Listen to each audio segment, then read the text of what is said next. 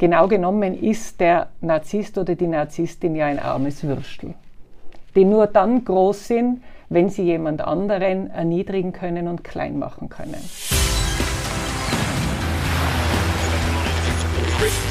Gut zu wissen, der Erklärpodcast der Tiroler Tageszeitung. Hallo und herzlich willkommen zu einer weiteren Folge von Gut zu wissen. Ich bin Vanessa Grill und ich beschäftige mich heute mit Narzissmus. Umgangssprachlich wird damit häufig Selbstverliebtheit ausgedrückt. Tatsächlich aber verbirgt sich hinter dem Begriff noch viel mehr. Denn Narzissmus ist eine diagnostizierbare Persönlichkeitsstörung. Nach außen hin ein bewundernswerter Alleskönner, ein Macher, ein Sonnenschein. Nach innen ein Nörgler, ein Kontrollfreak, ein Tyrann. Eine toxische Beziehung ist geprägt von Manipulation, Schuldzuweisungen und Entwertungen. Dabei muss es sich nicht nur um die Beziehung zum Partner oder der Partnerin handeln, auch Mütter, Väter, Freunde oder Vorgesetzte können uns durch ihre narzisstische Art krank machen.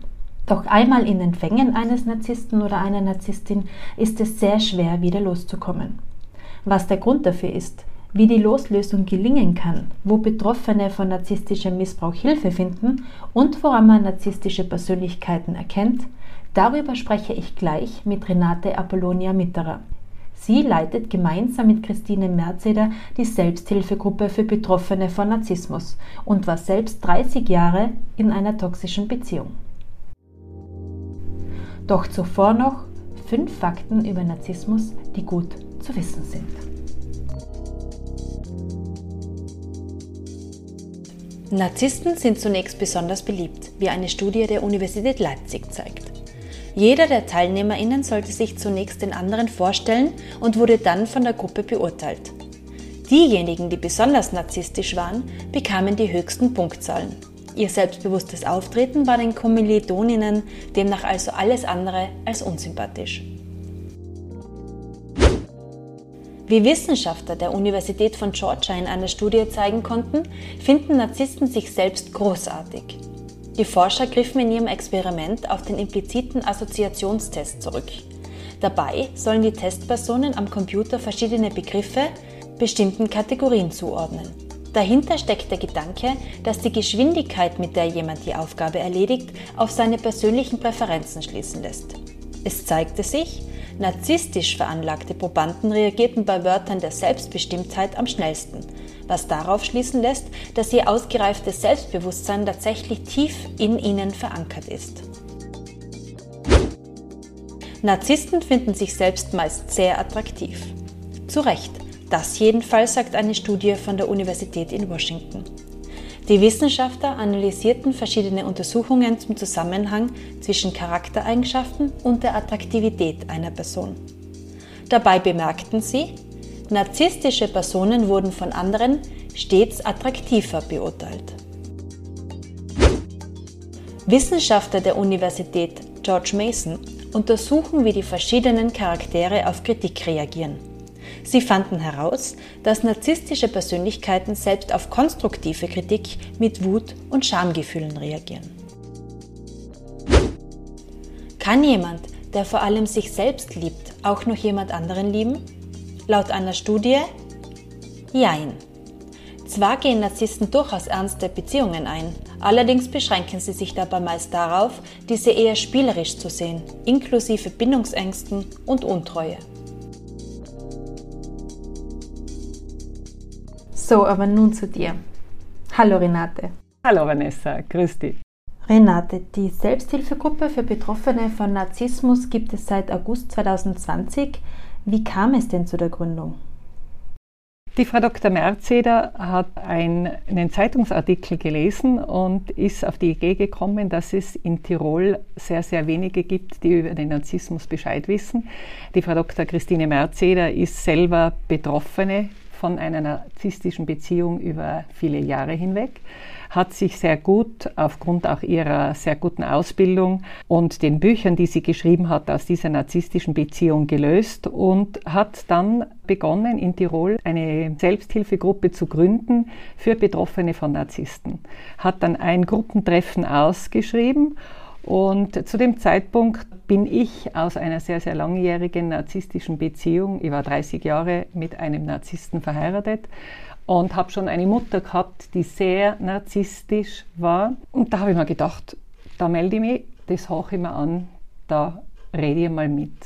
Da kann ich mich einbringen. Und die, die Frau Dr. Merzi, der Christine, hat gleich nach dem ersten Treffen zu mir gesagt, du Renate, sagt sie, Wahnsinn, was du alles bewältigt hast, sehr gut, wie du aus diesem narzisstischen Missbrauch, davon müssen wir sprechen, dass es ein narzisstischer Missbrauch ist, herausgekommen bist. Hast du nicht Lust, bei uns in der Selbsthilfegruppe mitzuarbeiten? Wir bräuchten jemanden so wie du, der einfach mit Erfahrung mit den Betroffenen von Narzissmus sprechen kann. Und das hat mir sofort sehr imponiert.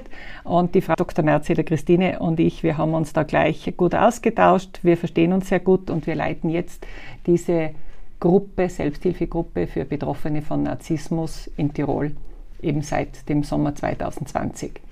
Wenn man sich der Selbsthilfegruppe anschließen möchte, wie erreicht man euch denn? Selbsthilfegruppe, das heißt, lauft ihr unter dem Dachverband der Selbsthilfegruppe für Tirol dort einfach auf der Homepage schauen, Selbsthilfegruppe Tirol. Und da findet man ganz, ganz, ganz, ganz viele tolle Selbsthilfegruppen und unter anderem eben auch den narzisstischen Missbrauch. Und da steht die Telefonnummer, E-Mail-Adresse von der Frau Dr. Merzeder und von mir. Dorthin einfach schreiben. Wir bemühen uns sehr, innerhalb von 24 Stunden Kontakt aufzunehmen mit all den, die Anfragen stellen. Und dann machen wir uns das weitere Prozedere dann mit den Betroffenen aus. Wer sich bei eurer Selbsthilfegruppe meldet, beziehungsweise wer schon dabei ist, ist ja eigentlich schon einen Schritt weiter. Dem ist durchaus bewusst, dass er narzisstischem Missbrauch ausgesetzt ist oder war. Vielen vielleicht ist aber noch gar nicht so klar, dass der Partner ein Narzisst ist. Wie erkennt man denn einen Narzissten?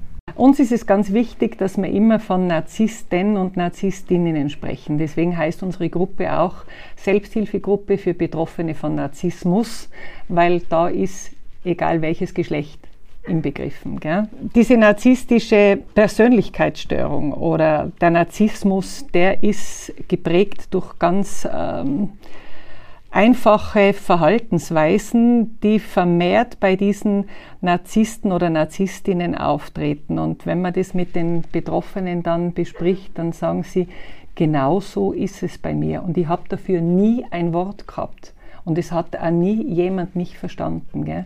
Das sind so Menschen, diese Narzissten oder Narzisstinnen, die manipulieren, die kontrollieren, die lügen, permanent. Das heißt, sie verdrehen die Tatsachen. Mhm.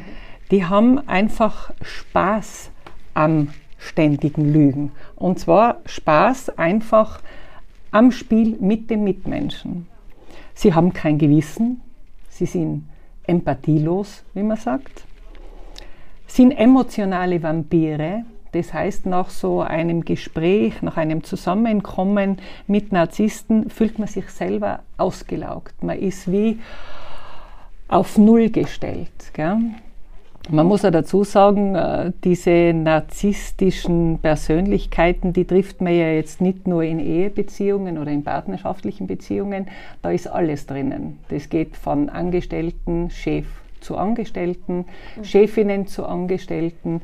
Das geht innerhalb der Familie natürlich, Vater zu Tochter, Vater zu Sohn, Mutter zu Tochter, Mutter zu Sohn, äh, sogar oft Großmütter, die noch sehr oder Großväter oder einfach Personen, die mit äh, den Betroffenen in einem Neuverhältnis stehen. Manches Mal gibt es auch Freunde, die sehr, sehr narzisstisch sind und diese anderen Menschen einfach ausbeuten. Ja. Diese Narzissten oder Narzisstinnen, die fordern ständig Sonderrechte ein und erwarten immer eine bevorzugte Behandlung. Das heißt, ihnen steht der Parkplatz zu, ihnen steht der beste Platz im Restaurant zu, ihnen steht die tollste Behandlung vom Kellner oder von der Kellnerin zu, sind aber gleichzeitig abwertend dem gegenüber, der ihnen die Speisen zum Tisch tragt. Der macht nie irgendetwas recht. Per se wollen sie immer einen eigenen Vorteil. Deswegen umgeben die sich auch nur mit Menschen, die entweder sogenannte Speichellecker sind oder die höher gestellt sind, wo sie wieder glänzen können. Hast du vielleicht ein paar Beispiele aus dem Alltag parat, ein paar Aussagen, die typisch für Narzissten und Narzisstinnen sind? Aussagen, bei denen man hellhörig werden sollte. Narzissten oder Narzisstinnen sind ja nicht fähig, eine Beziehung auf Augenhöhe zu führen. Das heißt, es geht immer von oben herunter. Der Narzisst, die Narzisstin steht oben, der Betroffene steht unten. Und so typische Aussagen sind, also so wie du das jetzt wieder sagst, war das nicht ausgemacht. Oder ich glaube, du bildest dir das alles nur ein. Oder ein anderer Satz, der auch immer wieder auftaucht, musst du immer so kleinlich sein? Muss jetzt wieder einen Streit vom Zaun brechen? Haben wir das jetzt nicht schon lange geklärt? Geht es jetzt wieder um das? Oder ich glaube, du musst dich behandeln lassen. Ich glaube, du brauchst eine Psychotherapie. Ich glaube, mit dir stimmt was nicht. Also Narzissten oder Narzisstinnen suchen nie den Fehler bei sich selber, weil sie selber in ihrer übertriebenen, äh, selbstherrlichen Meinung sind ja das Größte, die größte, die es auf Gottes Erdboden gibt. Das heißt, auf eine Entschuldigung für Verletzungen, die stattgefunden haben, wartet man vergeblich. Wartet man vergeblich, weil der Narzisst entschuldigt sich nicht. Und wenn er sich entschuldigt, dann nur, weil er vielleicht schon so in der Enge ist, dass er merkt, so, jetzt könnte es vielleicht wirklich schwierig werden, dann entschuldigt er sich, aber das ist ja so eine Entschuldigung, die geht so zwischen Tür und Angel. Meine Güte, na dann entschuldige mich jetzt. So können wir jetzt endlich wieder was Normales tun. Also in der Entschuldigung ist schon wieder die Abwertung drinnen und der Betroffene, die Betroffene, die steht einfach sprachlos da, kennt sich nicht aus, aber versucht halt dann doch wieder in irgendeiner Form Dienst nach Vorschrift zu machen, so ist es nämlich, zu funktionieren, so ist es nämlich auch, damit man ja nicht wieder aneckt. Gell? Mhm. Und das ist eigentlich dieses ganz perfide Spiel mit dem Narzissten, dass der Betroffene, die Betroffene sich immer wieder, immer wieder, jeden Tag von Neuem bemüht, um dem Narzissten, der Narzisstin zu gefallen. Und kriegt immer wieder eine auf den Deckel drauf. Vielleicht nicht sofort in der Stunde, vielleicht dauert es einen halben Tag, vielleicht dauert es einen Dreivierteltag oder einen ganzen Tag, aber irgendeine Kleinigkeit ist da, die den Narzissten ausrasten lässt, wo er auszuckt. Und ganz schlimm ist es, wenn dann der Narzisst oder die Narzisstin sagt, du, wenn ich mich ärgere, dann muss ich dem Luft machen können, weil sonst kriege ich einen Herzinfarkt. Und das wirst du doch wohl auch nicht wollen. Also er spielt den Ball oder sie spielen den Ball sofort wieder zu dir zurück und welche Ehefrau, welcher Ehemann will denn, dass sein Ehepartner, seine Ehepartnerin einen Herzinfarkt kriegt? Das heißt, der Narzisst, die Narzisstin erreicht sofort wieder, dass du den Fehler bei dir selber suchst. Und damit hat er die schon wieder. Würdest du sagen, dass der Narzissmus angeboren ist oder ist es eine psychische Erkrankung? Damit jemand zu einer Therapie überhaupt gehen will, muss einmal der Wille vorhanden sein für eine Veränderung. Das ist die Grundvoraussetzung für jede Psychotherapie. Und der Narzisst will sich nicht ändern, weil der sieht seine Fehler nicht ein. Der macht keine Fehler. Der hat so ein übertriebenes Selbstwertgefühl, dass er wirklich davon oder sie davon überzeugt ist, dass die Fehler immer die anderen machen. Gell? Und das ist auch einer der Gründe, warum, und da sind sich alle einig, die sich mit Narzissmus viel, viel besser auskennen als ich. Narzissmus ist nicht heilbar. Narzissmus, ob er angeboren ist, streitet man sich auch. Fest steht, ähm, dass die Wiege des Narzissmus schon in der Kindheit des Narzissten oder der Narzisstin zu suchen ist. Das sind sehr, sehr oft, ähm, die selber keine Liebe bekommen haben, oder die übertriebene Liebe bekommen haben, dass sie wirklich das Gefühl haben, meine Eltern haben mich immer auf so ein hohes Podest gestellt, ich bin selber so was Tolles, so was Wunderbares und habe daher das Recht per se, andere schlecht zu behandeln, auf andere herabzuschauen, andere zu beleidigen und kränken. Ja.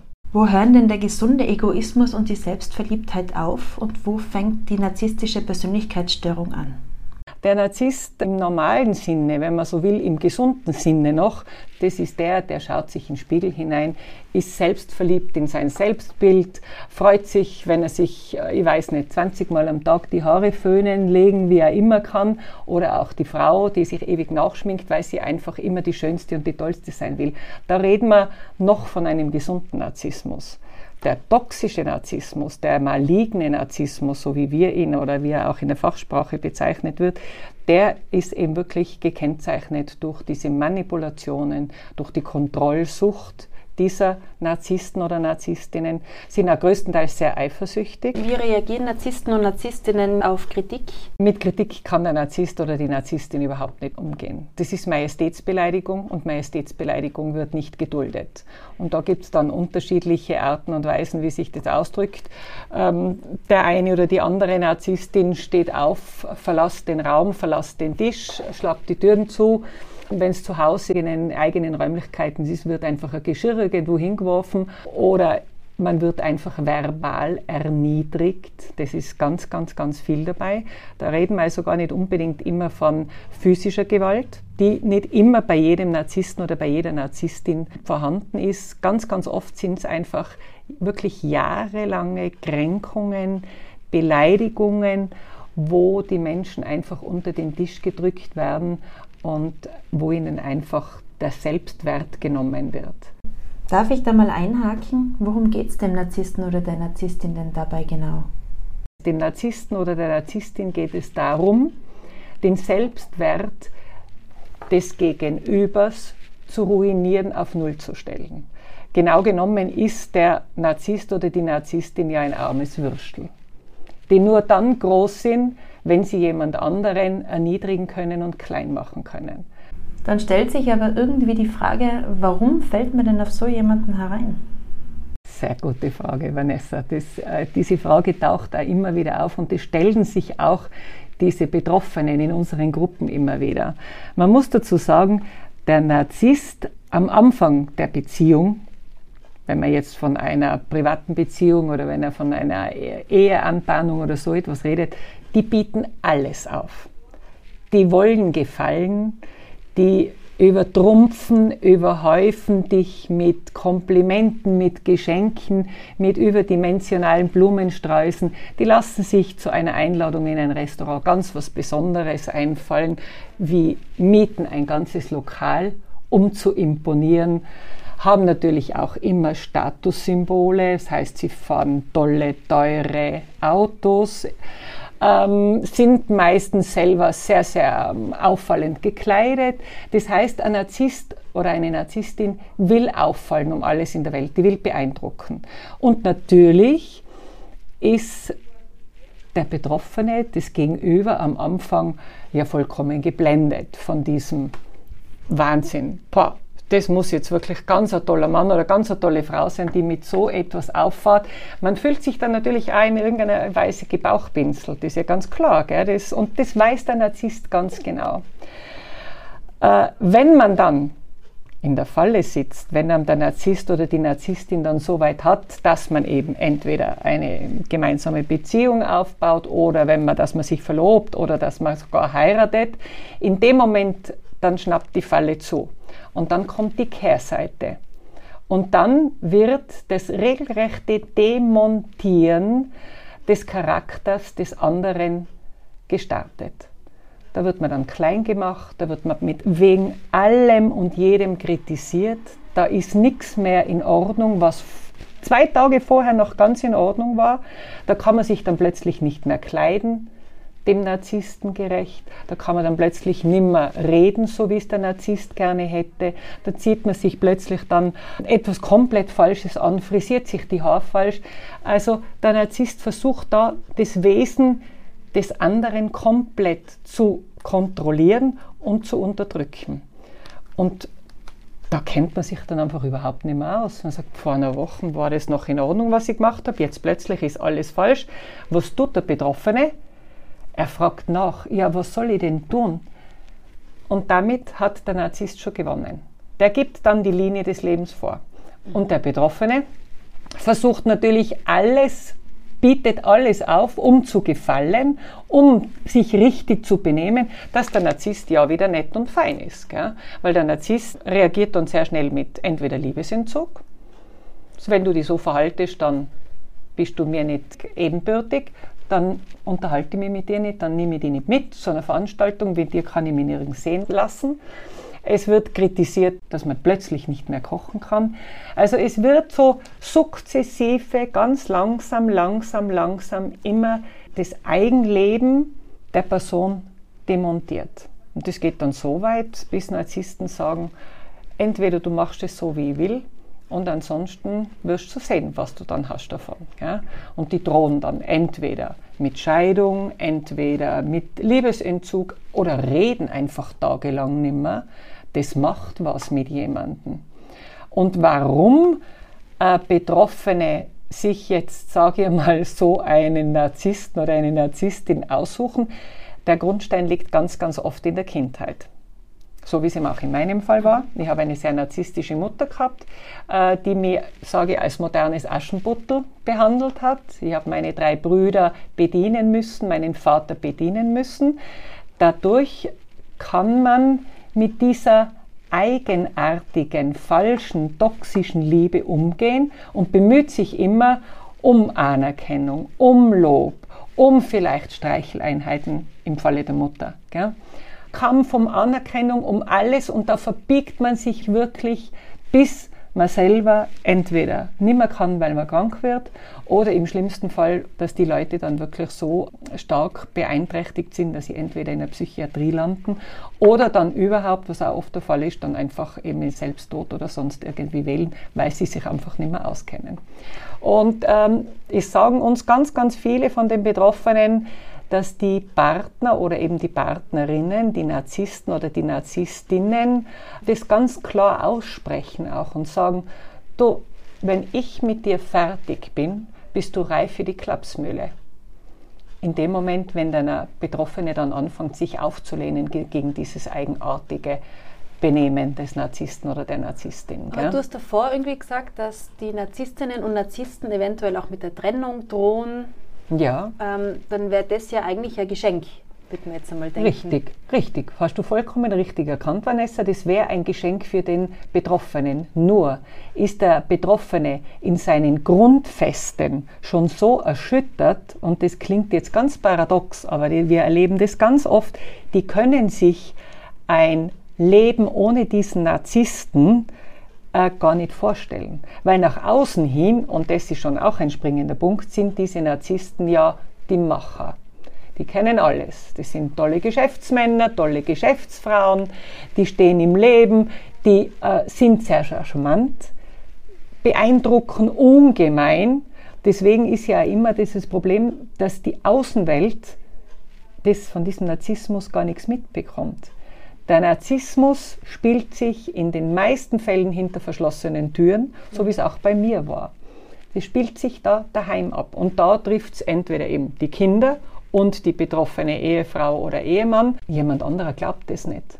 Du hast nach vielen Jahren geschafft, dich zu trennen. Wie hast du denn schlussendlich die Kraft gefunden, dich loszulösen? Ich muss ganz ehrlich sagen, ich klopfe mir heute noch täglich fast auf die Schulter, dass ich aus dieser narzisstischen Ehe nach 30 Jahren noch herausgekommen bin. Und ich habe einfach, der Anlass war eigentlich damals dann der Tod meiner narzisstischen Mutter, mit der ich über viele Jahre überhaupt keinen Kontakt gehabt habe, weil ich eben verstanden habe, sie ist so eine Narzisstin. Entweder ich trenne mich von ihr und geh und sonst wäre ich verrückt. Genau so war es. Das waren ja immer meine Worte. Und wie ich dann bei dem Tod meiner Mutter erkannt habe, dass eigentlich in meiner Ehe genau das Gleiche mit mir abläuft, habe ich verstanden, ich muss mich aus dieser Ehe lösen. Es war ein sehr, sehr harter Kampf. Es war fast unglaublich, was ich da von dem Narzissten, in dem Fall war es mein Ex-Mann, ähm, alles erleben habe müssen, was ich mir da alles gefallen habe lassen müssen. Aber trotz alledem danke ich dem lieben Herrgott und dem Universum immer wieder, dass sie mir einfach mit sehr, sehr viel Energie und sehr, sehr viel Selbstwertgefühl ausgestattet haben, dass ich schlussendlich wirklich die Kurve gekratzt habe und mich von meinem äh, jetzigen Ex-Mann seit äh, fast schon ja, einigen Jahren, vier Jahren, fünf Jahren äh, getrennt habe und dann eben von zu Hause ausgezogen bin. Hattest du Unterstützung von außen? Gab es Anlaufstellen, die dich bestärkt haben, die dir geholfen haben? Ich muss sagen, zu meiner Zeit hat es keine Anlaufstelle gegeben. Überhaupt keine. Ich meine, es gibt das Gewaltschutzzentrum, das gibt es nach wie vor. Ähm, hat mir in meiner Situation überhaupt nicht geholfen. Überhaupt nicht geholfen. Ähm, Polizei hat mich auch nicht unterstützt. Die haben mir klipp und klar gesagt, ja, aber es ist ihnen eh nichts passiert. Also so quasi mein Ex-Mann hat mir damals auf mein Auto einen Stuhl draufgehaut und ich habe mich gerade und gerade noch ins Auto gerettet und er hat mir den Spiegel dabei abgeschlagen. Und äh, das habe ich zur Anzeige gebracht und die Polizei hat mir dann zum Ausdruck gegeben, ja, was wollen Sie denn? Kaufen Sie sich halt einen neuen Spiegel. Den mhm. werden Sie sich ja leisten können. So. Ähm, es können oder haben zu dem damaligen Zeitpunkt auch ganz, ganz wenige Anwälte, die man ja bei einer Scheidung dann schlussendlich auch braucht, mit Narzissmus umgehen können. Ganz, ganz wenige haben Bescheid gewusst. Und eine Selbsthilfegruppe habe ich leider auch nicht gehabt. Gell? Ich bin ein sehr belesener Mensch. Ich habe einige Vorträge vom Professor Reinhard Haller gehört. Der ist ja wirklich der Spezialist über den Narzissmus, hat auch sehr, sehr viele Bücher geschrieben. Und wie ich diese Bücher gelesen habe vom Professor Haller, habe ich mir immer gedacht, ich bin ein sehr visueller Typ. Da muss ich mir überall Hackerlen hinmachen. Bei all den Aussagen, bei all den Charaktereigenschaften, bei all diesen Wesenszüge, wie er den Narzissmus beschrieben hat, da ist mein Ex-Mann da. Und damit habe ich kapiert, ich sitze wirklich in der Falle eines Narzissten. Und habe dann einfach selber mir überlegt, wie komme ich raus. Zum Glück war unsere gemeinsame Tochter ja da auch schon außer Haus. Das heißt, die hat es auch schon in einer eigenen Wohnung gewohnt. Äh, dadurch war sie auch in irgendeiner Form aus diesem Kreis des Narzissten heraus, denn sie hatte genauso darunter gelitten und mhm. leidet leider heute noch sehr äh, unter dieser Kindheit, die sehr stark von Narzissmus geprägt war, obwohl ich muss sagen, immer versucht habe, das Beste zu tun, aber eine Beziehung oder eine Eltern-Kind-Beziehung funktioniert natürlich auch immer nur, wenn zwei da sind gell, oder sehr, sehr viel. Und leider Gottes hat die Tochter da sehr viel darunter gelitten und leidet heute noch. Und sie hat natürlich diese toxische Beziehung ihrer Eltern mitbekommen. Genau, genau. Und wie ich, und das war schon ein Ansatz für mich, also ich habe, nachdem ich die Bücher oder mehrere Bücher gelesen habe, nicht nur von Professor Haller, habe ich mir gedacht, okay, für mich der Ausstieg ist klar. Aber was signalisiere ich meiner Tochter, wenn ich ihr vorlebe, wie in dem Fall mein Ex-Mann mit mir als Frau umgehen kann? Was zeige ich da meiner Tochter für Werte? Was lebe ihr davor? Und wie ich das zu Ende gedacht habe, habe ich gewusst, ich gehe für einen ganz, ganz, ganz, ganz großen Teil für mich, weil ich einfach ein selbstbestimmtes Leben haben will und einfach mich selbst verwirklichen will und einfach mir von niemandem mehr sagen lassen muss, was ich falsch mache und was ich richtig mache. Einfach selbstbestimmt leben können. Das Recht hat jeder. Aber was signalisiere ich meiner Tochter? Okay? Und wie ich das zu Ende gedacht habe, habe ich gewusst, und jetzt ist es Zeit, dass ich gehe. Und da bin ich gegangen. Und dann hast du sicher ganz viel an dir arbeiten müssen, was jetzt vielleicht blöd klingt, weil eigentlich will man meinen, soll der Täter, der Narzisst an sich arbeiten. Aber du wolltest ja aus der Narzissmusfalle heraus und nicht wieder an den nächsten Narzissten geraten. Genau. Was hast du denn gemacht? Ich erinnere mich noch sehr gut an die erste Zeit, wo ich von zu Hause, von unserem äh, gemeinsamen Haus ausgezogen war. Ich habe wirklich mir versucht, jeden Tag Gutes zu tun. Ich habe eine eigene Wohnung gehabt, ich habe mir dann selber was sehr Gutes gekocht. Mein Ex-Mann hat immer gesagt, du kannst nicht kochen, geh zur Seite, lass mich kochen ich habe dann angefangen, mir Gutes zu tun, indem dass ich einfach spazieren gegangen bin und mir nicht darum gekümmert habe, was hätte jetzt in der Zwischenzeit alles erledigen müssen, was steht jetzt eigentlich an, was immer der Fall war, sondern ich habe einfach einmal angefangen, mein Leben zu leben nach meiner Fasson. Habe sehr viel an meiner Selbstliebe gearbeitet. Das ist auch ein Thema. Das mhm. äh, finden wir bei unseren Betroffenen immer wieder, dass sie einfach auch für sich selber einstehen, für sich selber was Gutes tun, sich selber lieben, das haben diese Betroffenen leider Gottes im Laufe der narzisstischen Beziehungen verlernt. Und das ist etwas ganz, ganz Wichtiges, dass man das wieder wirklich für sich leben kann. Und haben mir einen komplett neuen Freundeskreis gesucht, habe all meine Freunde von früher wirklich ad acta gelegt, bin in eine neue Stadt gezogen, habe mir eben eine eigene Wohnung gesucht, habe die nach meinen Gutdünken eingerichtet, genauso wie es mir gefällt, habe mir eine neue Arbeitsstelle gesucht. Das war damals immerhin schon, da war ich 57, ich werde mhm. jetzt heuer 60. Also das war schon eine Herausforderung und habe da, muss ich sagen, einen wunderbaren Arbeitsplatz gefunden, wo ich meine Erfahrungen, mein Können, meine Leistungen wunderbar einbringen kann und wo das wertgeschätzt wird. Und das ist schon etwas, wo Sie sagen, das tut nach so, so langer Zeit sehr, sehr gut. Mir hat es sehr gut getan. Das beste Vorbild für alle Betroffenen. Das sagen ganz viele, das sagen ganz viele. Und wir sind eben auch immer so froh, wenn die Betroffenen dann, auch wenn sie den Absprung geschafft haben, das sind ja doch, wir erleben das immer wieder. In der relativ kurzen Zeit haben wir schon sehr, sehr viele positive Beispiele erlebt. Die sagen dann immer, wenn ich die Selbsthilfe nicht gehabt hätte, wenn ich euch nicht gehabt hätte, ich weiß nicht, ob ich das so geschafft hätte. Und wenn ich sehe, und da sind ja dann immer mehrere in den Gruppen, wie die jetzt alle strahlen, wie es denen gut geht, was die wirklich äh, aus dieser narzisstischen Beziehung heraus sogar was gelernt haben, dass ihnen das eben nie mehr wieder im Leben passiert, das ist enorm. Und eines der schönsten Komplimente war, wie nach den letzten Selbsthilfestunden mir eine dann geschrieben hat, eine Betroffene, du rettest Leben. Und das habe ich dann mit der Frau Dr. Merzi, der Christine, äh, geteilt, habe gesagt, du, das muss ich dir jetzt einfach sagen. Und darauf hat sie dann gesagt, das stimmt, Renate. Wir retten Leben. Und das ist einfach ganz, ganz, ganz was Schönes. Wir machen diese Tätigkeit ja ehrenamtlich. Mhm. Das heißt also, wir verdienen nichts, wenn man so will. Der Verdienst für uns ist wirklich, dass wir sehen, dass nach einigen Stunden, nach vielen Telefonaten und natürlich begleitender Unterstützung bei Psychotherapeuten, bei Unterstützung bei Ärzten, Unterstützung bei auch Rechtsanwälten, dem man ja leider Gottes in diesen Fällen dann auch immer schon zu Rate ziehen muss, die schaffen es alle und leben dann ihr selbstbestimmtes Leben. Und das ist eigentlich unsere größte Freude. Jetzt gibt es dank euch die Selbsthilfegruppe. Die gab es zu deiner Zeit, als du dich getrennt hast, noch nicht hat sich in der Zwischenzeit ein bisschen was getan, auch auf euer Ansuchen hin. Was gibt es denn noch mittlerweile für Anlaufstellen?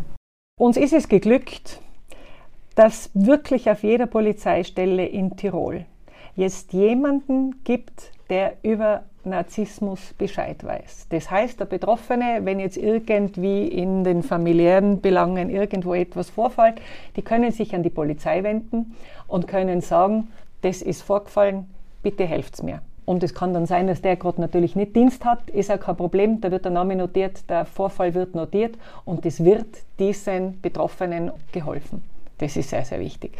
Wir legen auch unser Augenmerk, deswegen haben wir jetzt ja am 2. Äh, Oktober eine Veranstaltung im Plenarsaal in Innsbruck, dass Rechtsanwälte mehr Bescheid wissen über Narzissmus, dass Ärzte mehr Bescheid wissen über Narzissmus, vor allem Hausärzte auch. Gell? Wenn Mütter kommen, die in einer narzisstischen Beziehung leben oder Väter kommen, die in einer narzisstischen Beziehung leben und selber Kinder haben, dass diese Hausärzte Bescheid wissen. Es ist uns auch ganz wichtig, dass Schulen wissen, eine Direktorin muss wissen, ein Direktor von einer Schule muss wissen, was ist Narzissmus. Denn diese Kinder, die leiden sehr und der Leidensdruck ist extrem. Als Partner kann ich mich trennen von einem Narzissten oder von einer Narzissten. Kinder können sich nicht mhm. scheiden lassen. Da bleibt immer Papa, Mama übrig und die leiden einfach darunter. Gell? Dann ganz wichtig ist uns auch natürlich die Presse. Ganz, ganz wichtig. Wir sind sehr, sehr dankbar. Dankbar über die, für diesen Podcast, dankbar über jeden Artikel, der in den Zeitungen steht. Ganz, ganz wichtig ist uns eben auch, dass jeder und jede, die irgendwelche soziale Kontakte pflegt, Narzissmus, über Narzissmus Bescheid weiß. Denn es trifft ja auch welche, die in irgendwelchen Arbeitsbeziehungen stehen, gell? wo der Chef Narzisst, die Chefin Narzisstin ist, wo sich dann einfach die Betroffenen nicht auskennen. Und da ist es ganz wichtig, dass sie wissen, aha, okay, da schaue ich genauer hin.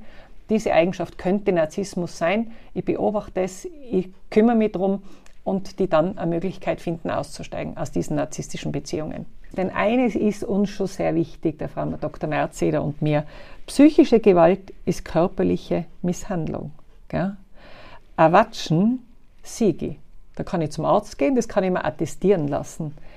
Diese ewigen Beleidigungen, Kränkungen, dieses ewige Kleinmachen, Niedermachen, das siehst du nicht. Das bleibt an der Seele verhaften und hat den Schaden an der Seele. Und wir wissen alle, was aus diesen psychosomatischen Krankheiten dann schlussendlich irgendwann einmal entstehen können. Gell? Deswegen ganz, ganz wichtig ist, dass diese psychische Gewalt körperliche Misshandlung ist und die sollte auch als solche gleichgestellt werden und auch geahndet werden können. Gell? Das ist ganz, ganz wichtig.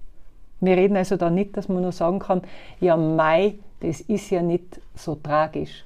Ja, Mai, das wird wohl nicht so schlimm sein.